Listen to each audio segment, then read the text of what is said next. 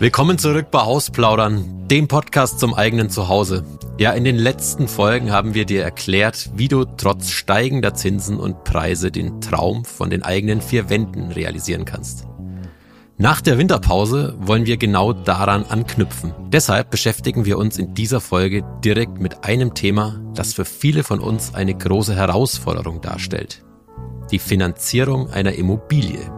Einige von unseren treuen ZuhörerInnen werden jetzt sagen, wow, fällt euch nichts Neues ein, da habt ihr doch schon so oft drüber gesprochen.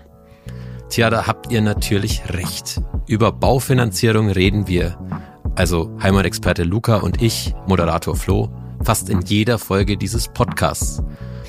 Das Thema ist aber einfach viel zu komplex, um es in einer Episode abzuhandeln.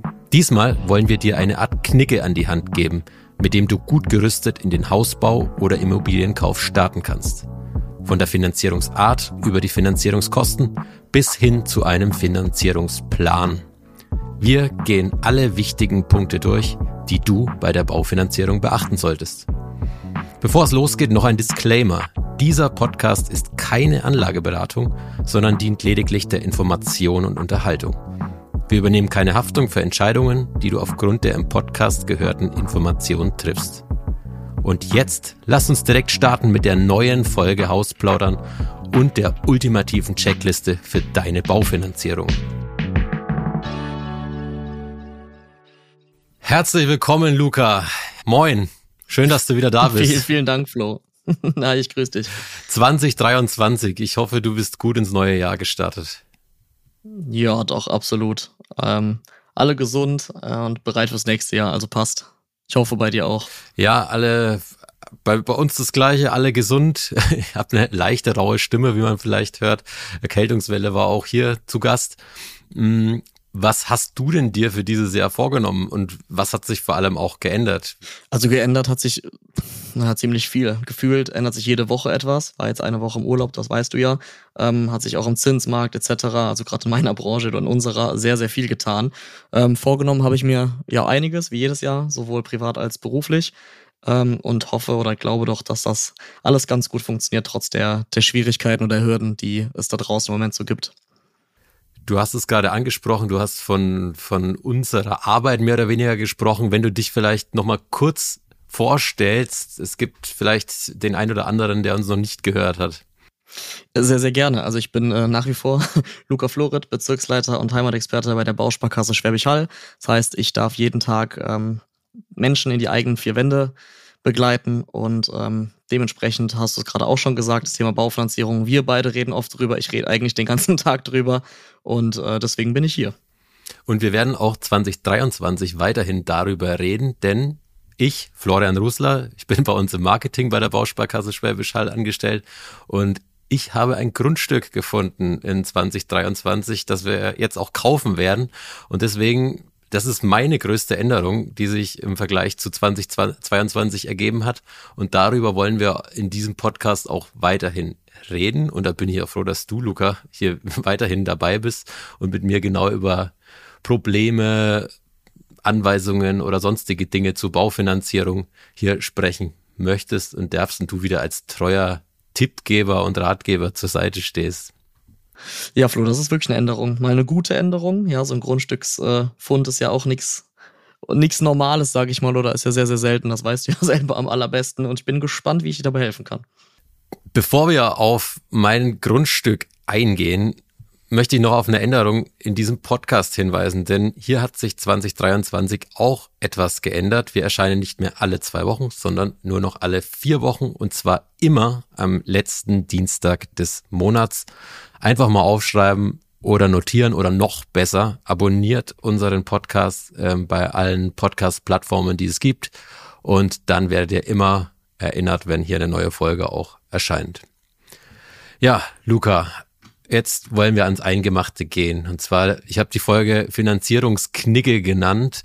Ja, was versteht man unter einem Knigge? Sind ja immer so, so Regeln oder Benimmregeln, wenn man danach geht. Wir wollen jetzt natürlich niemandem was vorschreiben, äh, wie er seine Finanzierung zu lösen hat oder anzugehen hat. Aber es gibt so ein paar Kniffe, die man doch beachten sollte. Hm, wenn ich jetzt hier als relativ äh, Neuling oder bald Häuslebauer hier rangehe, äh, was würdest du spontan sagen, was sollte ich äh, im Knicke beachten? Gut, Flo, das ist natürlich ähm, eine ziemlich ausführliche Frage oder eine ziemlich zu ausführlich beantwortende Frage. Ähm, ich meiner Meinung nach, und das zeigt sich jeden Tag in der Praxis, ist äh, Planung, vor allen Dingen realistische Planung, komme ich später auch nochmal zu, ähm, ist das A und O. Also, dass man wirklich weiß, was kann man, was möchte man, ähm, was darf man vielleicht auch oder was geht gar nicht. Ähm, dass man wirklich einen Fahrplan hat, der fest festgelegt ist. Ja, fest festgelegt ist auch nicht schlecht, aber der, der einfach ähm, festgelegt ist, an dem man sich orientieren kann. Genau, also den Plan, das werden wir auf jeden Fall alles noch in dieser Folge besprechen. Ich möchte direkt ins Doing gehen, weil äh, mich beschäftigt aktuell eine Frage. Also ich habe ja von unserem Grundstück gesprochen, das wir gefunden haben. Aber was macht denn Sinn? Macht es Sinn, dieses Grundstück einfach zu kaufen oder macht es Sinn, dieses Grundstück in eine Finanzierung mit einzubinden? Äh, wir haben da auch schon mit, mit einem Bankberater gesprochen, der meinte, ja, das könnt ihr machen, wie ihr wollt. Das war seine Antwort. Das könnt ihr machen, wie ihr wollt. Okay, interessant. Ähm, super, dann, geh, dann gehen wir doch mal direkt rein.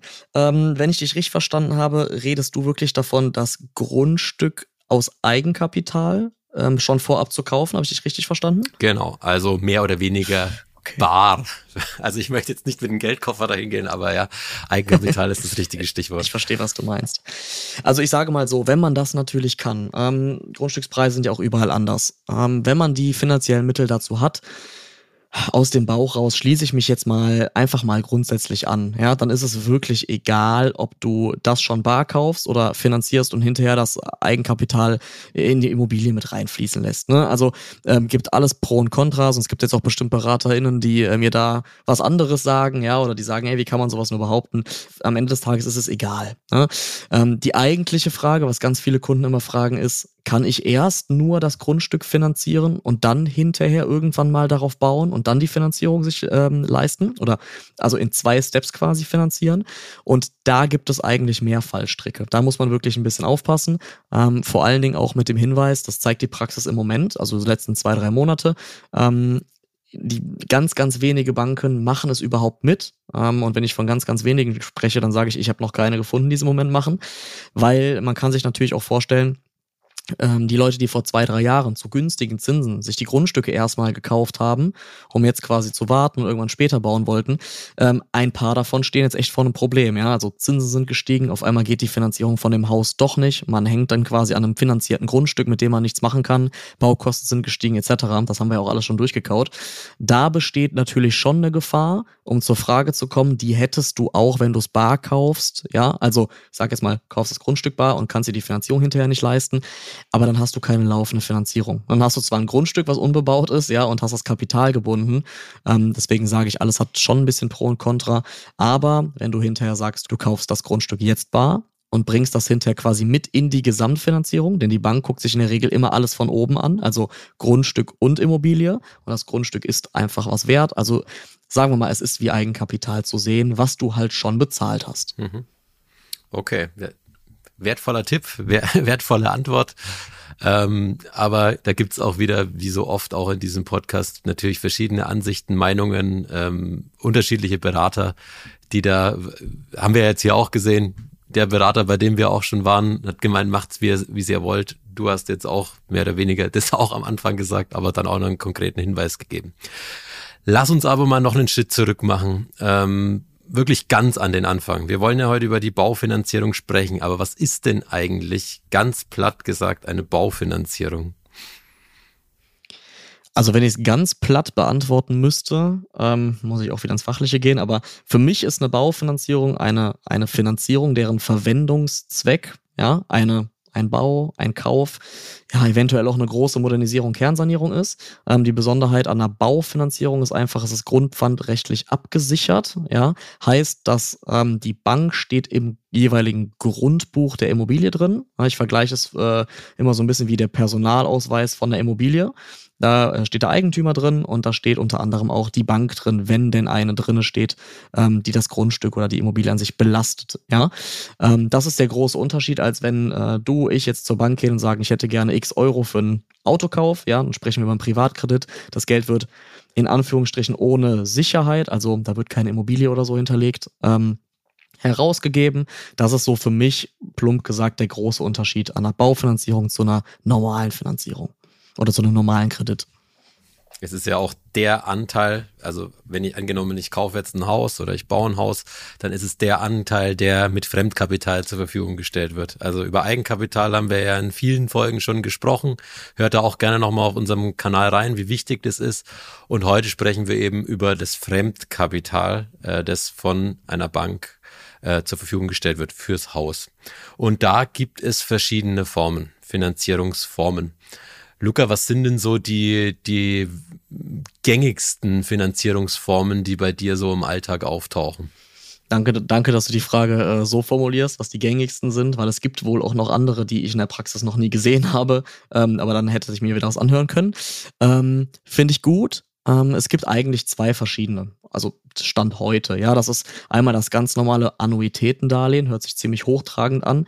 Ähm, ist einfach quasi, ich nenne es jetzt immer so die normale Finanzierung, die die meisten Kunden und Kundinnen da draußen auch kennen. Ja, ähm, das heißt, es werden x Euro rausgegeben und der, der Vorteil hier dran oder die, die, das, das Merkmal ist, die monatliche Rate bleibt immer gleich. Ja, das kennen der ein oder andere vielleicht aus Matheunterricht, da musste man das Ganze auch mal berechnen.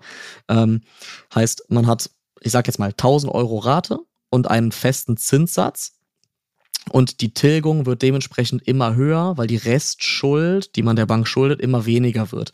Ist jetzt ein bisschen schwierig zu erklären ohne Zahlenbeispiel etc. Wichtig ist einfach, man geht mit der Bank hin und sagt, ich hätte gerne eine sogenannte Zinsbindung, da kommen wir gleich, glaube ich, auch noch drauf, ähm, von 10, 15, 20 Jahren als Beispiel. Und in dieser Zinsbindung hat man Rate X. Das ist ganz normal ein Annuitätendarlehen und nach dieser Zinsbindung oder nach der Laufzeit ähm, muss mit der Bank dann quasi die Anschlussfinanzierung geklärt werden. Oder dann einfach noch nochmal in den Dialog gegangen werden, welche Bank das Ganze verlängern soll, äh, zu welchen Konditionen etc. Wichtig an das Annuitätendarlehen ist das Darlehen, wo die Rate immer gleich bleibt.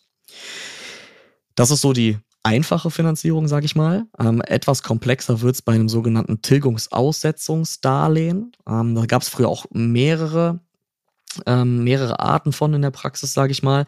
Mittlerweile ist es fast ausschließlich so, ähm, dass dieses Tilgungsaussetzungsdarlehen so gemacht wird.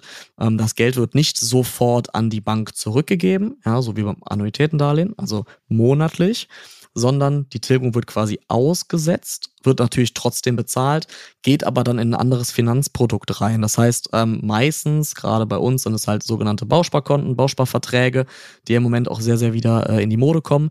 Es gab das damals und ich habe es auch ein, zwei Mal in den letzten ja, fünf, sechs Jahren gesehen, ähm, mit der ein oder anderen Versicherung. Das war wohl früher auch etwas beliebter. Ähm, aber wichtig ist hier einfach, die Tilgung geht nicht direkt in das Darlehen rein, sondern in dieses Tilgungsaussetzungsprodukt, ja, in dieses Finanzprodukt. Das hat mehrere Vorteile oder auch Nachteile. Muss jeder für sich selber wissen, welche Finanzierung zu einem passt. Aber das sind so die beiden gängigsten Modelle. Du hast gerade ähm, Rechenbeispiele auch angesprochen. Die packen wir euch in die Show Notes. Wir haben bei uns auf der Website auch genügend. Da könnt ihr auch selbst mal durchrechnen, was das für euch bedeuten würde. Auch in puncto Zinsen wenn sich der Zinssatz verändert, geht es gerne mal durch. Link packen wir euch in die Show Notes. Luca, Stichwort Zinsen, äh, hast du ja gerade auch angesprochen. Hm, was macht denn dieser Zinsanstieg vor allem, den wir auch im letzten Jahr schon viel besprochen hatten, was macht denn der gerade mit den Baufinanzierungen? Ähm, ja, also natürlich sei mal einfach so gesagt, die Zinsen sind nichts anderes als die Kosten für das geliehene Geld. Ja, wenn man es mal wirklich runterbrechen möchte. Heißt natürlich, desto höher die Zinsen, desto mehr Kosten zahlt man an die Bank dafür, dass man das Geld geliehen bekommt. Ähm, heißt also auch unterm Strich, das Thema Gesamtkosten, also wenn man mal von oben drauf guckt und guckt, ähm, ich leihe mir bei der Bank 300.000 Euro und was kostet mich unterm Strich x Euro? Also nicht nur die 300.000, die ich zurückbezahle, sondern natürlich auch die ganzen Zinskosten. Wenn die Zinsen jetzt ansteigen, ist es ganz logisch zu sagen, dass diese Gesamtkosten sehr, sehr rapide nach oben gehen. Ähm, da sprechen wir natürlich dann wirklich von vielen Tausenden von Euros im Moment. Ähm, das ist so das eine, Thema Gesamtkosten, was ziemlich, ziemlich doof ist. Nennen wir es einfach so.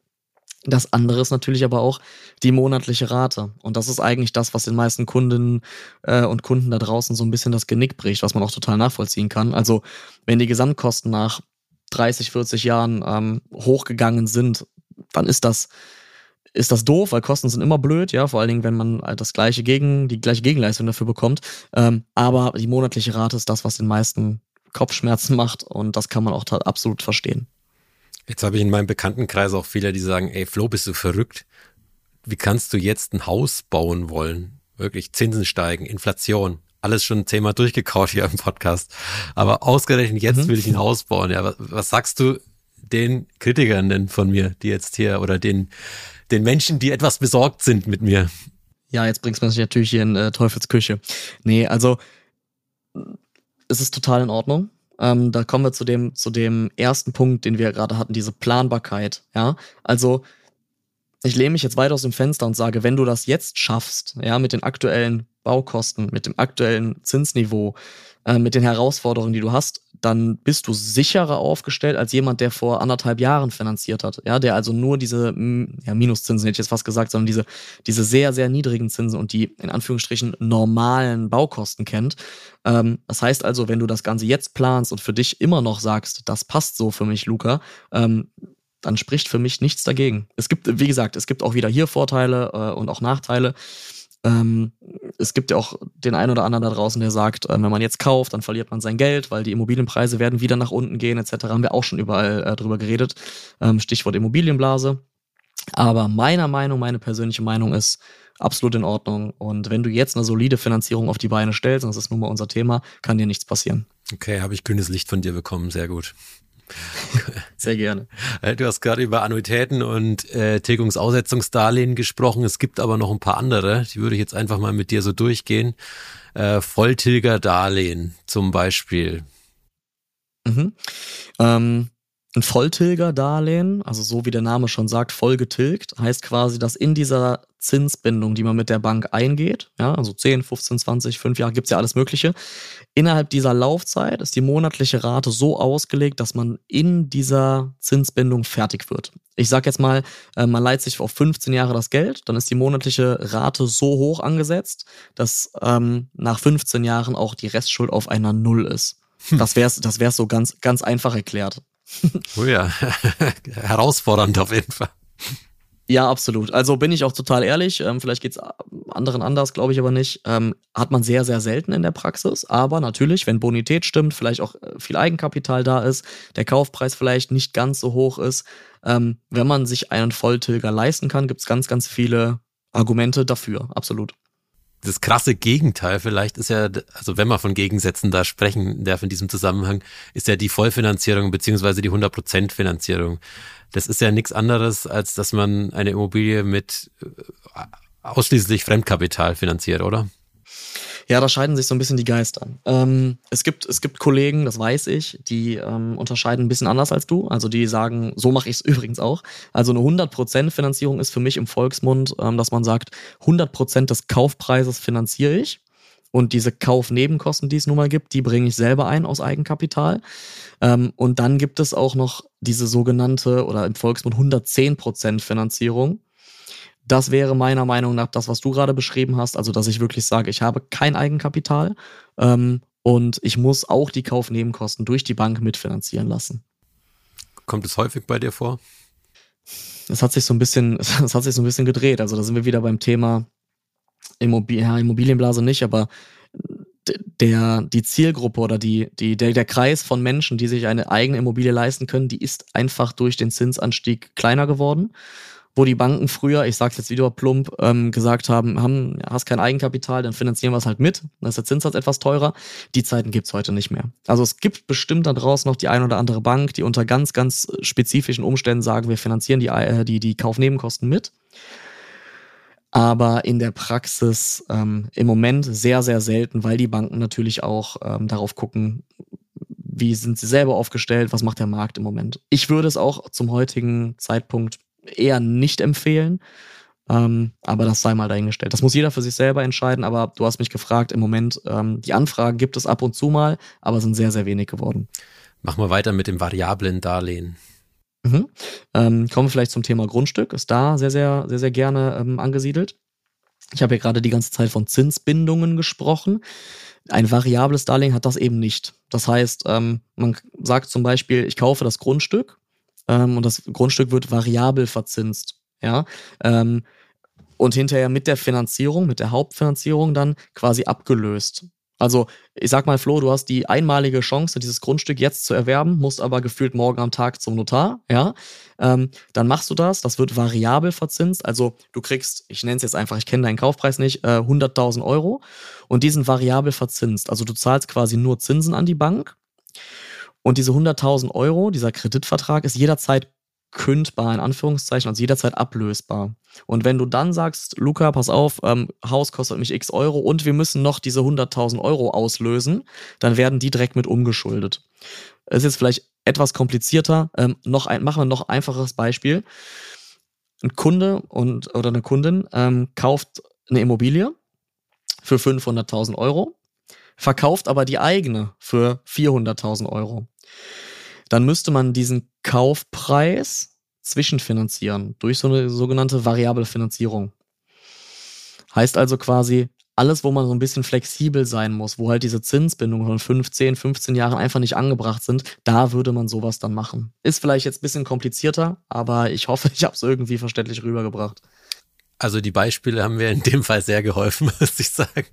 Ansonsten ohne der Beispiele, ja, aber auch da, äh, liebe ZuhörerInnen, wenn euch das zu kompliziert war, dann schreibt uns auch gerne eine Mail. Wir sind auch sehr interessiert an offener Kritik. Also nehmt's uns bitte nicht übel. Also schickt uns gerne Feedback rein.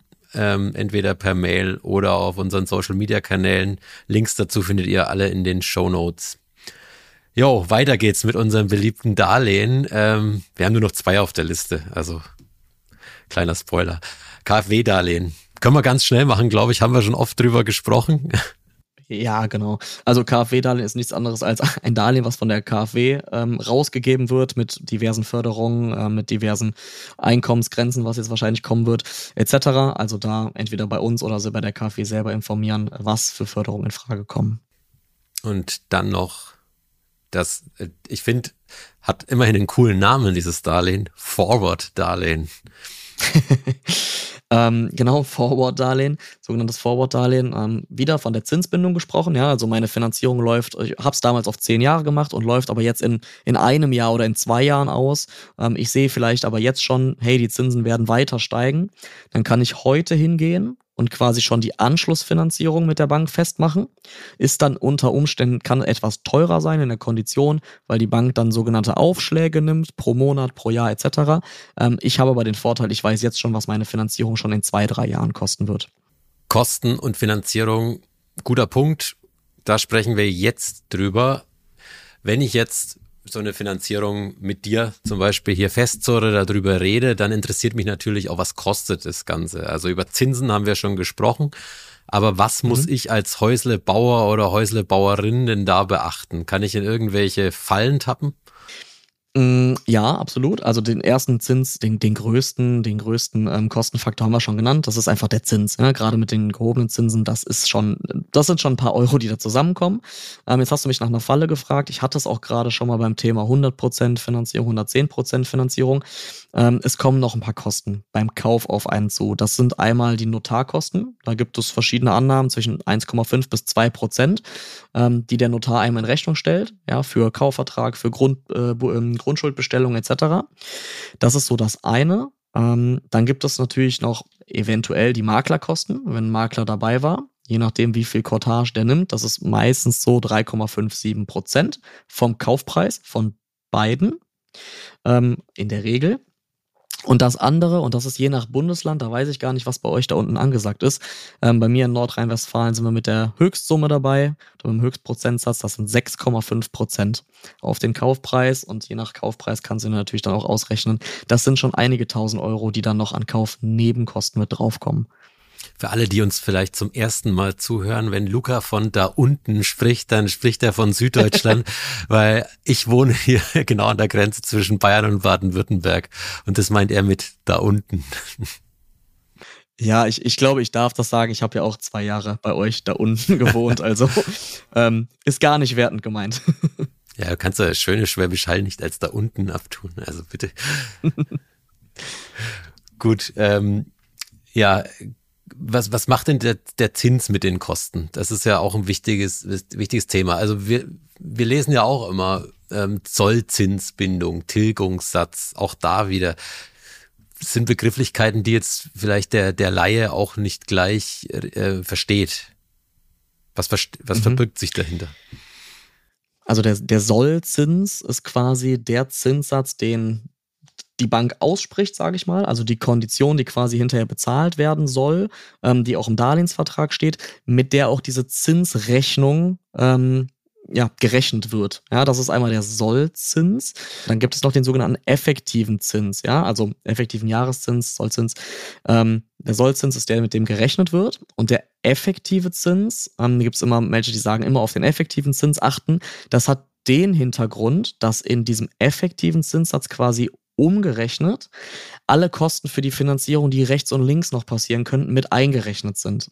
Ähm, ich sage jetzt mal ganz doof, man hat einen Zinssatz, einen Sollzins von 3%, von 4%, aber der effektive Zinssatz ist vielleicht äh, 3,5, 4,5%. Das kann dann sein, wenn man vielleicht ein Tilgungsaussetzungsprodukt mit in der Finanzierung hat oder man hat direkt zusammen ähm, eine Risikolebensversicherung mit abgeschlossen etc. Also die Banken sind dazu verpflichtet, damit es für den Endverbraucher einfach einfacher und durchsichtiger ist, ähm, diesen effektiven Jahreszins noch mit anzudrucken, der immer so ein bisschen zeigt, was dann noch so versteckt ist oder versteckt sein ja. kann. Das heißt aber für mich jetzt als Verbraucher, ich sollte immer auf den Effektivzinssatz gucken und mich nicht vom Sollzinssatz vielleicht verwirren lassen. Ich bin da so ein bisschen zwiegespalten. Also zum einen ja, zum anderen nein. Ähm, bei Privatkrediten hat man das ganz, ganz oft, dass man da wirklich dann, ähm, ich sage jetzt mal ganz böse im Internet oder so, dass da wirklich der effektive Jahreszins ganz, ganz stark abweicht, weil man irgendwas übersehen hat. Ne? Deswegen hatte ich gerade gesagt, was da so ein bisschen versteckt sein könnte. Ähm, ich bin kein Fan davon, Baufinanzierungsangebote zu vergleichen und beim einen zu sagen, äh, ja, hier ist der effektive Jahreszins aber viel höher. Dafür hat man aber ja noch die Vorteile von diesen Produkten, die man eventuell bezahlt. Ne? Also ähm, ich bin kein Fan davon, immer auf den effektiven Jahreszins zu gucken. Man sollte ihn definitiv beachten und dementsprechend auch vergleichen.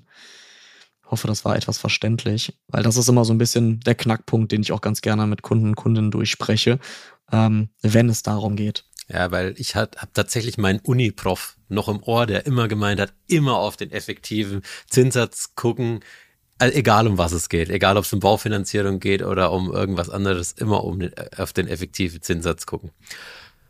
Gut, ähm, jetzt wollen wir mal ein bisschen mehr ins Doing gehen. Wir haben jetzt viele Fachbegriffe hier gerade erklärt. Äh, jetzt wollen wir uns um den Ablauf von so einer Baufi kümmern, so einen Finanzierungsplan.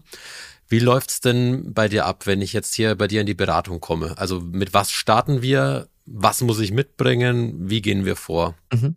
Also ich hatte das in den anderen in, oder in einer Podcast-Folge schon mal angesprochen. Ich bin da etwas besonders oder ich habe da eine, eine andere ähm, Herangehensweise und das ist meiner Meinung nach auch die richtige. Deswegen werde ich sie so tun oder deswegen mache ich es mit meinen Kunden so. Also meine Herangehensweise ist, bevor ich auf irgendwelche Immobilienportale etc. gehe, ähm, ist wirklich sich direkt einmal beraten zu lassen. Da kann das natürlich nicht zu 100% genau sein, auf den Euro genau, aber man muss vorher wissen, ähm, was kann ich mir leisten und was möchte ich mir vor allen Dingen auch leisten. Das ist einfach nur dem Verkäufer und dem Makler ähm, auch fair. Zum anderen ist es auch ganz schlimm und ich habe es auch schon erlebt, dass Kunden und Kundinnen in der Immobilie standen, sich total in das Ding verschossen haben, ja, total in die Immobilie verliebt und hinterher war es dann der, der Banker, der gesagt hat, es geht einfach nicht, ja. Ähm, das ist so mein allererster Schritt, dass man einfach mal sagt, ähm, lass dich einfach mal unverbindlich beraten, was könnte ich mir leisten mit der monatlichen Rate, die ich mir vorstelle. Das kann man natürlich ähm, aufziehen. Ich mache es meistens so, dass meine Kunden und Kundinnen einfach mal ein Musterbeispiel mitbringen. Ja, also das Haus könnte es ungefähr sein, etc. Ähm, da kann man auch gerne schon mal die Gehaltszettel, ähm, Gehaltsnachweise, vielleicht die äh, anderen Privatkredite, die man noch so hat, alles mal mitbringen, damit der Banker oder die Bankerin sich einfach einen Überblick verschaffen kann.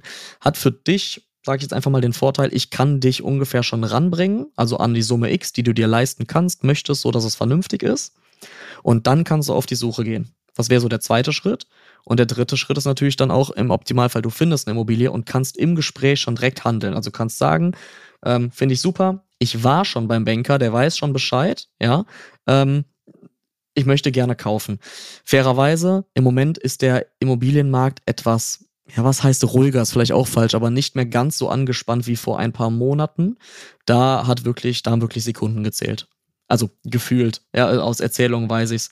Ähm, da muss man ganz, ganz, ganz schnell sein. Das hat sich etwas entspannt. Da kann ich nochmal an unsere Staffel 1 vor allem erinnern. Wer sich noch an Caro und Basti erinnert, bei denen war es ja ganz genauso. Da hatte äh, Basti Caro noch eine WhatsApp geschickt ähm, und im nächsten Moment mussten sie sich entscheiden, ob sie das Haus kaufen oder nicht. Und das ist gerade mal zwei Jahre her. Ja, glaube ich dir sofort. Also hat sich gedreht, ja. Ja, und, und das ist halt, es ist angenehm. Ähm, auf der anderen Seite spricht nichts dagegen, genau diese Planbarkeit, von der ich am Anfang gesprochen habe, zu haben. Ja, dass man auch selber weiß, wenn ich diese Immobilie sehe im Internet oder wo auch immer, ich kann mir das leisten und der Banker oder die Bankerin hat das Ganze schon unverbindlich abgesegnet. Und der nächste Step wäre natürlich dann wirklich zu sagen, okay, wir machen das. Dann braucht die Bank natürlich noch einiges an Unterlagen zur Bonität selber, zur Person selber, zur Immobilie. Dann kommt der Kreditvertrag im Optimalfall, die Kreditzusage, die wird unterschrieben, beim Notar wird unterschrieben und dann muss man eigentlich nur noch einziehen. Ja, klingt ja ganz einfach. ja, ist es in der Praxis meistens nicht, aber so ist es zumindestens, so wäre zumindest der optimale Weg. Ich, ich habe jetzt nicht auf die Uhr geguckt, aber ich glaube, es waren maximal drei Minuten, in denen du das erklärt hast. also wenn das dann in der Praxis auch nur drei Minuten dauern würde, dann wäre das eine absolute Rekordzeit. nee, das tatsächlich nicht. So, so schnell geht's dann wirklich nicht. Also bis die Finanzierung da ist, bis natürlich auch der Notartermin steht, ähm, bis das alles abgehandelt ist beim Notar, bis das Geld ausgezahlt wird, das sind Wochen, ja, die da, die da vergehen. Kannst du irgendeine Range sagen, was so der Durchschnitt ist bei dir oder bei deinen KundInnen? Also ich, ich sag mal so, ähm, wenn das wirklich Kunden und Kundinnen sind, die diesen Weg durchlaufen sind, den ich gerade die erklärt habe, dann geht das Thema Finanzierungszusage sehr, sehr schnell, weil ich meistens schon Unterlagen der Kunden habe, weil ich die Kunden kenne, weil ich direkt bei den Banken loslegen kann oder bei der Bank. Ähm, Finanzierungszusage, je nachdem, ob noch Rückfragen kommen, ob vielleicht was unklar ist, ob es ein Spezialfall ist oder so, äh, kann Tage bis zu ein, zwei Wochen dauern. Ähm, auch je nachdem, wie viel los ist natürlich. Ähm, der Notar ist normalerweise sehr, sehr schnell. Hm, jetzt muss ich leider sagen, die Amtsgerichte im Moment nicht so. Die müssen natürlich im Hintergrund auch noch ein bisschen arbeiten. Ähm, aber ja, also zwei Wochen. Zwei Wochen, dann ist es meistens alles über die Bühne gegangen. Alles klar. Also eine Woche wäre Highspeed, zwei Wochen wäre dann die etwas längere Variante. Drei Minuten wäre natürlich auch eine Ansage gewesen. Drei Minuten Finanzierung klingt aber gut. Jetzt wollen wir zum Abschluss der Folge noch äh, auf ein paar Fallstricke auch hinweisen, die du so in deiner, deiner Vergangenheit oder in deinem Daily Business auch erlebst. Was würdest du denn damit reinnehmen? Was sollte man auf keinen Fall tun oder auf was sollte man auf keinen Fall reinfallen, sage ich jetzt einfach mal? Ich könnte dir natürlich jetzt tausende wirklich konkrete Praxisbeispiele ähm, nennen. Das, das bringt dir aber oder das bringt den, den Zuhörerinnen nichts. Ähm, das erste ist wirklich so das Thema Verschätzen. Ja, zum einen mal die Kosten, gerade wenn eine Modernisierung mit dem Spiel ist. Ähm, hab heute konkret den Fall äh, von zwei Nachfinanzierungen, ja, dass wirklich Baukosten sind explodiert etc. Ähm, dass man wirklich auch noch Geld in der Hinterhand hat, falls mal irgendwas ist, ja. Also ob man, ob die Baukosten gestiegen sind oder ob mal was kaputt geht oder so. Also es darf einfach nicht knapp auf Kante gerechnet sein. Ja, das ist einmal beim Thema Eigenkapital oder beim, bei den Kostenplanungen, das wäre so das eine. Das andere ist, ich habe auch schon Kunden und Kundinnen gehabt, hoffe, da, tritt, äh, da, da, da fühlt sich jetzt niemand angesprochen, ähm, aber die sich so in die Immobilie verliebt haben oder die so mit Elan da dran gehen, dass sie sagen, ja, ähm, ich weiß, aber dann nehme ich noch einen Nebenjob an oder dann mache ich mehr Schichten oder so. Das ist super löblich. Ähm, das findet ein Banker vielleicht auch nicht so schlecht, aber das ist nicht die, das soll es nicht sein. Also ich bin ein Riesenfan von Eigenheim, du weißt das ja selber, sonst würde ich erstens den Job nicht machen, zweitens, ich hab's ja selber ähm, und ich brenne auch dafür, aber nicht um jeden Preis. Also ähm, gerade junge Leute sind fair und oder oder was heißt denn fair, aber sind sehr fair zu sich selber und sagen so, ich möchte auch noch in Urlaub fahren, ich möchte mir das noch leisten und so. Und das ist auch meine meine Idee. Ne? Also es muss irgendwo realistisch bleiben. Natürlich kann es sein, dass man, wenn man den Traum vom eigenen hab, ma, äh, hat, mal äh, links und rechts ein bisschen zurückschrauben muss und dass das einfach mal die Prio A ist. Das ist auch total richtig so, finde ich auch gut. Ähm, aber halt so dieses totale Überlasten und um jeden Preis. Ja, also man muss realistisch bleiben zu sich selber und auch ja zum Banker oder zur Bankerin. Da waren jetzt auch viele Themen drin. Ich glaube, in der ganzen Folge, wie oft das Wort Eigenkapital auch wieder gefallen ist. Also es ist wirklich ein entscheidender Punkt. Da haben wir schon eine eigene Folge dazu gemacht, auch zu ganz vielen anderen Themen. Wenn es euch interessiert, guckt einfach in unseren Kanal, scrollt durch und das Thema, das euch interessiert, hört euch auch nochmal eine alte Folge ein, wo wir vielleicht auch nochmal ein bisschen spezifischer auf einzelne Themen eingegangen sind. In der heutigen Folge haben wir uns explizit mal etwas genauer mit dem Thema Baufinanzierung befasst. Natürlich ist da auch noch sehr viel mehr drin, was Baufinanzierung angeht. Ich glaube, da wird es irgendwann auch nochmal eine genauere Folge dazu geben. Wenn ihr euch da was wünscht, schreibt uns da auch gerne. Äh, noch viel wichtiger, abonniert auch gerne den Kanal dazu. Ähm, ja, äh, Knicke haben wir die Folge genannt. Ich glaube, wir haben recht viel abgedeckt. Bist du zufrieden mit dem Knicke, Luca? Ja, tatsächlich schon. Also ich meine, in anderen Folgen und Staffeln mittlerweile ist es ja auch mal so ein bisschen rausgekommen. Ähm, das sind Fragen, die kann man nicht, nicht konkret oder konkreter meiner Meinung nach beantworten. Ich kann meine Meinung sagen, ich kann Vor- und Nachteile aufzeigen und am Ende des Tages entscheidet das alles jeder selber. Aber ich glaube, wir haben es geschafft, alles ähm, diesmal sehr, sehr konkret auf einen Punkt zu bringen, was so wichtig ist. Genau, und wir haben zum einen Begriffe erklärt, wir haben über die Kosten gesprochen, wir haben über den Plan gesprochen, wie plane ich sowas und wir beide hoffen jedenfalls, äh, es war einigermaßen verständlich für euch da draußen und ihr hört uns dann auch beim nächsten Mal wieder am letzten Dienstag des Februars und abonniert unseren Kanal, dann seid ihr immer up to date und lasst uns auch gerne eine schöne Bewertung da. Dann bleibt mir noch zu sagen, ciao Luca und vielen Dank für deine wirklich wieder super Expertise und bis bald. Danke dir Flo, bis bald, ciao ciao.